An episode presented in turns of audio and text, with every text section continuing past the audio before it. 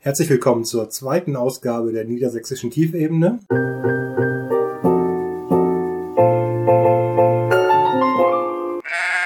Heute wieder mit Wolf Christian Ulrich. Und mit Tobias Kaufmann.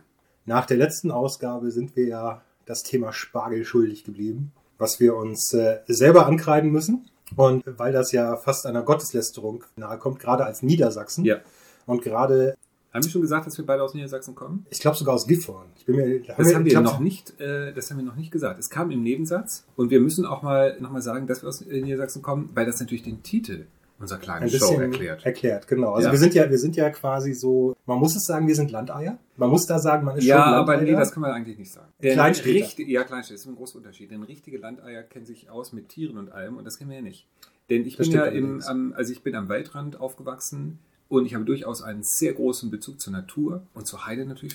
Gefahren der Südtor zur Lüneburger Heide. genau, Hermann Löhns, die Heide brennt. Ja, aber, uh, aber, äh, aber richtige Landeier, wir sind so Kleinstädter, ne? So Genau. Provinzkleinstädter. Provinz, Provinzler. Mann, Mann, Mann, Mann. Haben wir das aber gut Ja. gebra ge- weit gebracht mit der Tarnung. Ne? Ja, absolut. Und ähm, zum ähm, Provinzhöhepunkt gehörte natürlich immer zwischen Ostern und äh, St. Johanni der Spargel. St. Johanni, also 24. Juni Ja, wüsste dann ich jetzt Schluss. tatsächlich äh, als letzter Tag. Ne? Danach Ja, genau. wird nicht mehr geerntet. Genau. Und äh, Spargel, und das ist natürlich super, denn Gifhorn liegt von Heide Sand Lüneburger Genau. umzingelt. Börde. Lüneburger Börde heißt das, glaube ich. Wirklich? Diese Sandböden heißen Bördeböden.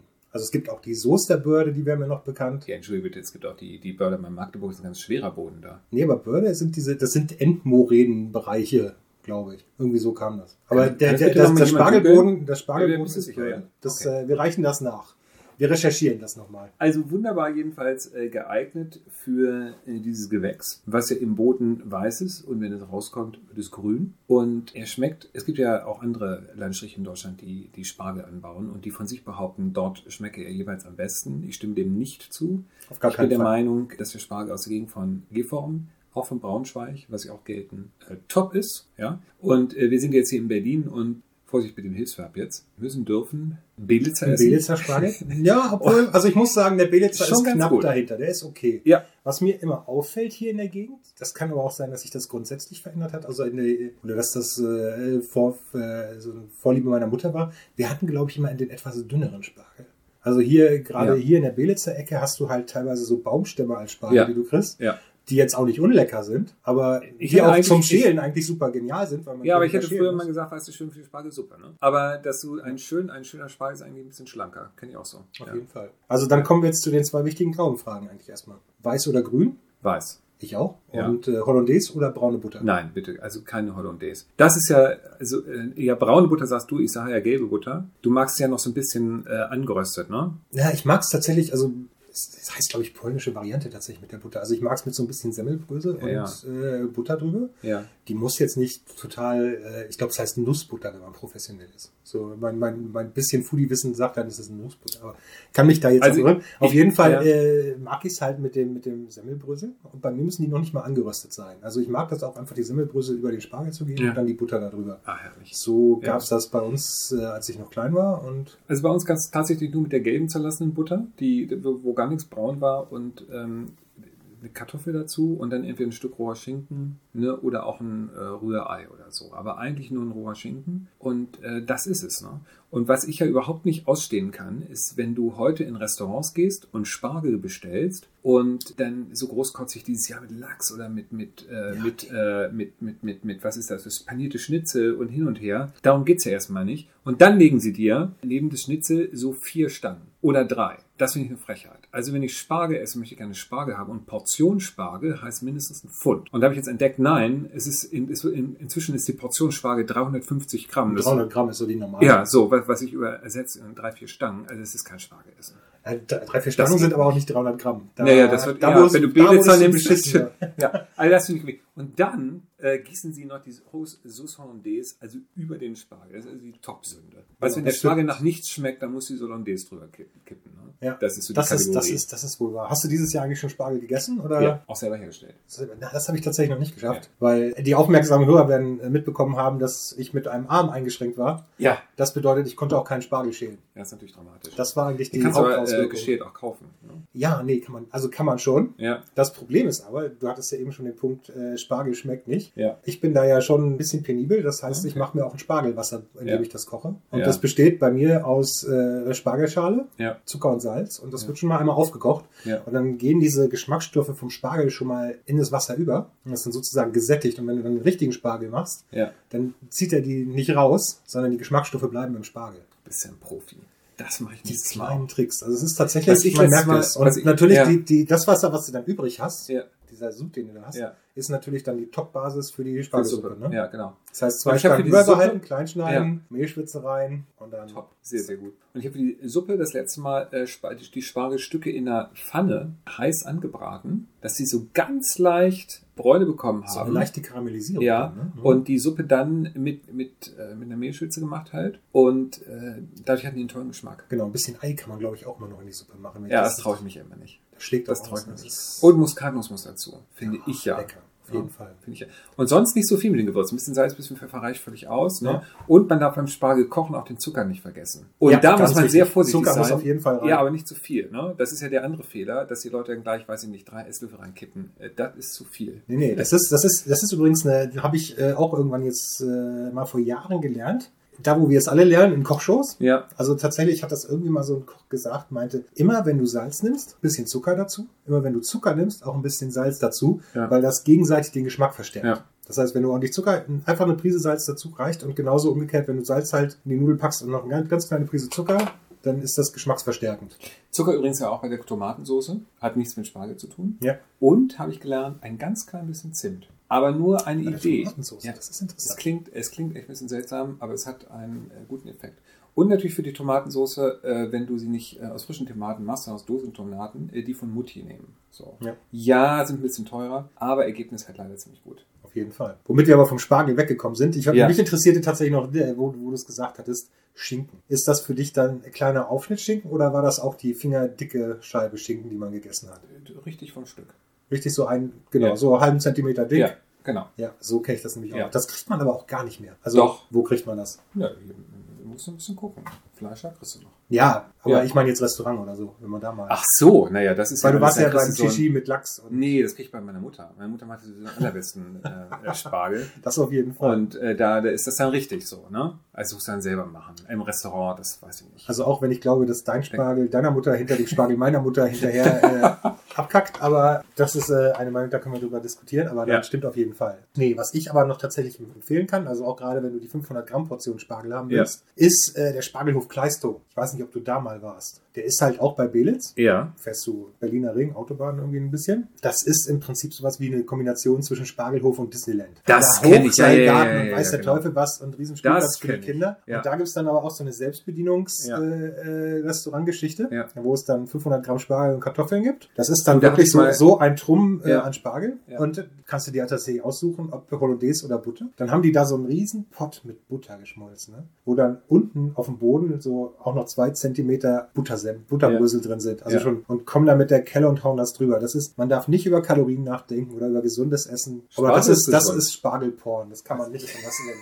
Ha, großartig. Ich habe da gedreht, glaube ich mal. Und das war wirklich ein Erlebnis, weil ich da auch gedreht habe, diese, die Frauen, die da stehen in Spargel, ähm, schälen im Akkord. Ja. Eine Wahnsinnsarbeit. Und zwar ein Wahnsinn und eine irre Arbeit, also wirklich eine irre Wahnsinnsarbeit. Und äh, die soll echt raus haben und vor denen ich einen halben Respekt habe. Ja. So. Das ist echt ein. Und natürlich die Spargelstecher. Ne? Da müssen wir sagen, wir, wir Mann, noch Mann, danken wir, Mann. glaube ich, äh, Polen und Rumänien, Ja. die da kommen und, und arbeiten, weil das, also Ja. ich würde es nicht machen wollen. Wahrscheinlich würde mein Rücken das gar nicht hergeben, als äh, Das verweichlichter Büromensch. hart. Ja. Wobei ich auch da gehört habe, auch so aus Geld- und Kostengründen und weil es Rumänien und Polen langsam ein bisschen besser geht, kommen nicht mehr so viele. Also auch da stehen wir vor einem Engpass, was Arbeitskräfte angeht. Also können wir nur hoffen, dass wir äh, noch lange guten Spargel bekommen. Wir als Genießer auf jeden Fall und äh, wir sagen nochmal Danke allen Leuten, die da im Schweiß Ja. ihres Angesichts in Wirklich. gebückter Haltung Ja, durch ja, die ja. Felder gehen. Absolut.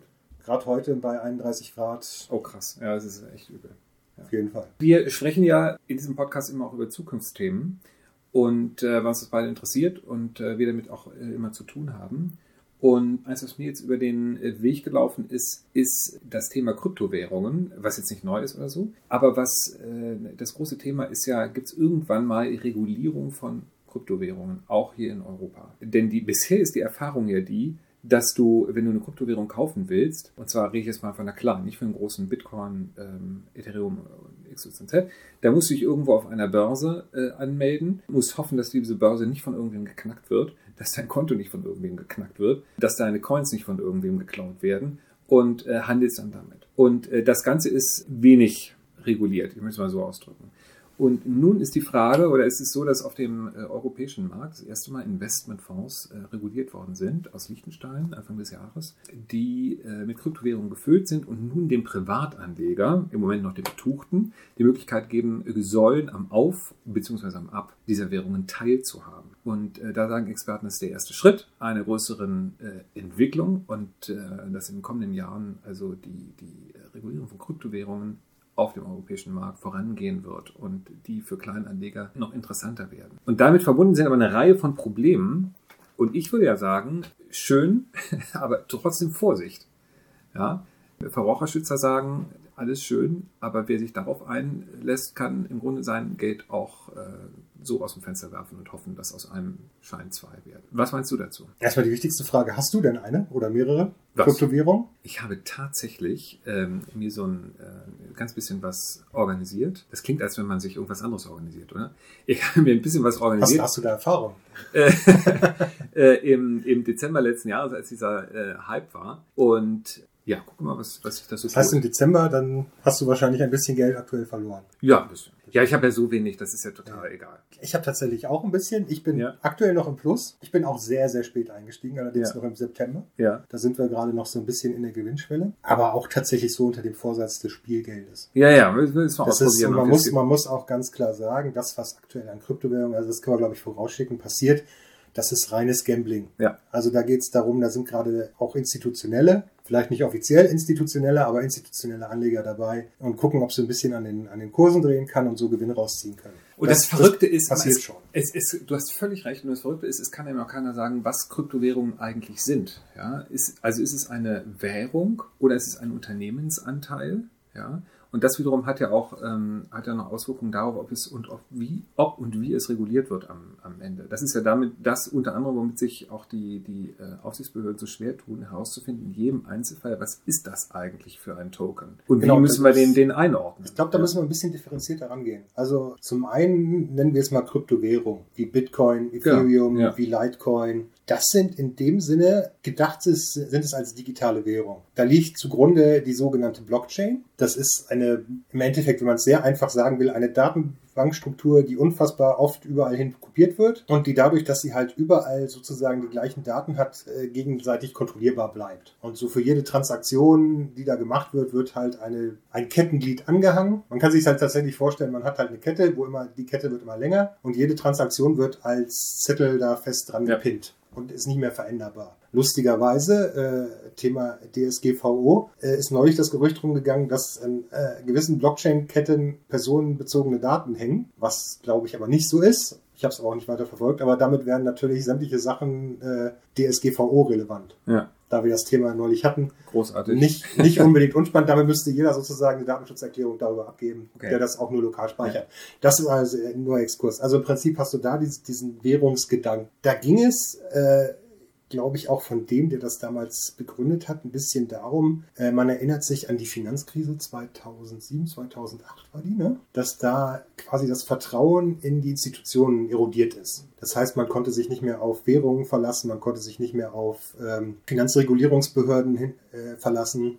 Leute haben viel Geld verloren, weil da halt äh, Schindluder mitgetrieben wurde. Und der Gedanke da war, man schafft eine offene Währung, die alle nachkontrollieren können und äh, womit man mit einer Begrenzung der Währung auch einen stabilen Rahmen schafft. Also auch Bitcoins, da wird, man hört ja immer viel, es wird viel an Bitcoins gerechnet. Es gibt einen gewissen äh, eine gewisse Menge an Bitcoins und die werden errechnet. Und wenn man die alle errechnet hat, dann gibt es auch keine neuen mehr. Ja, und trotzdem Und das äh, dauert ist, der aber Rahmen ewig. natürlich, ist der Rahmen natürlich, also ich würde ihn nicht als stabil bezeichnen. Bei weitem Ja. nicht, genau. So. Aber das, das ist so der Grundgedanke, der da dahinter liegt. Das sind Gut. Währungen, Punkt eins. So, dann meintest du ja Unternehmensanteile. Ja. Da sprechen wir, glaube ich, über die sogenannten ICOs, Initial Coin Offerings. Genau. Das ist, so wie ich es verstehe, einfach nur eine Finanzierungsmöglichkeit für Startups. Wir kennen Ja, ja, aber die was heißt Startups. das? Aber das ist ja wir, interessant, wir, ne? Genau, wir, wir, wir, äh, man kennt ja die Startup-Szene, man braucht am Anfang eine Menge Geld, um seine Mhm. äh, Sachen aufzubauen, um Marktkapitalisieren, also um, um Märkte einzudringen, um da äh, Präsenz zu zeigen und Geld zu kriegen.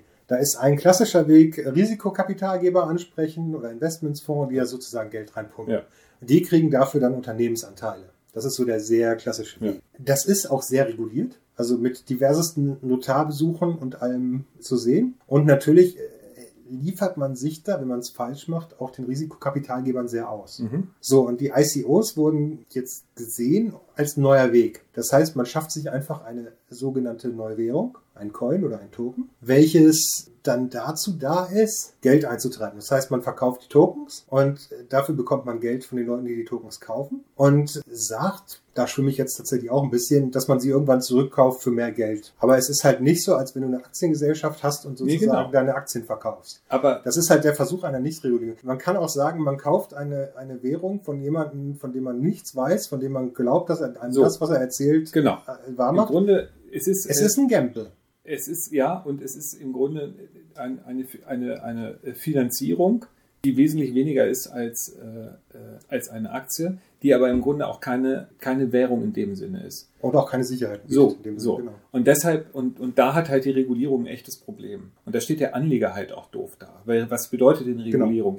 Information, äh, Sicherheit, Transparenz und Regeln, an die sich alle halten müssen. Und das ist halt da, also jetzt mal ganz grob gesagt, ne? Und das ist halt in, in diesen Fällen überhaupt nicht gegeben. Ist nicht reguliert. Nee. Und ich gehe davon aus, es gibt einen Gutteil Leute, die da ehrlich ihr Startup finanzieren wollen. Klar. Es Und gibt dann auch gibt's die einen anderen. Gutteil von Leuten, die sagen, oh geil, äh, relativ Alles gefahrlos schon machen wir passiert. ein bisschen Geld. Alles schon So, passiert, und genau. dann hast du natürlich auch den zweiten Level. Du hast vorhin von den Börsen geredet. Die Coins, die dann an den Börsen gehandelt werden, sind natürlich Spekulationsobjekt. Hm. Das heißt, da hast du wieder das klassische, wer als letzter kauft, hat verloren. Solange du für mehr Geld verkaufen kannst, als das du ver- gekauft hast, bist du fein raus. Und da sagen natürlich die Regulierungsbehörden bewusst, ja, äh, hier werden gerade uninformierte Kleinanleger abgezockt, was sie vorher vielleicht mal mit Immobilien wurden oder mit äh, Subprime-Geschichten oder was auch immer. Nur noch viel exzessiver. Das, ich glaube, das findet auf jeden Fall statt. Also da muss man auch sagen, Leute, also wer in, in äh, Kryptowährungen investiert und meint, er hat ein, äh, ein, ein sicheres Investment und baut seine Lebensversicherung da drauf, das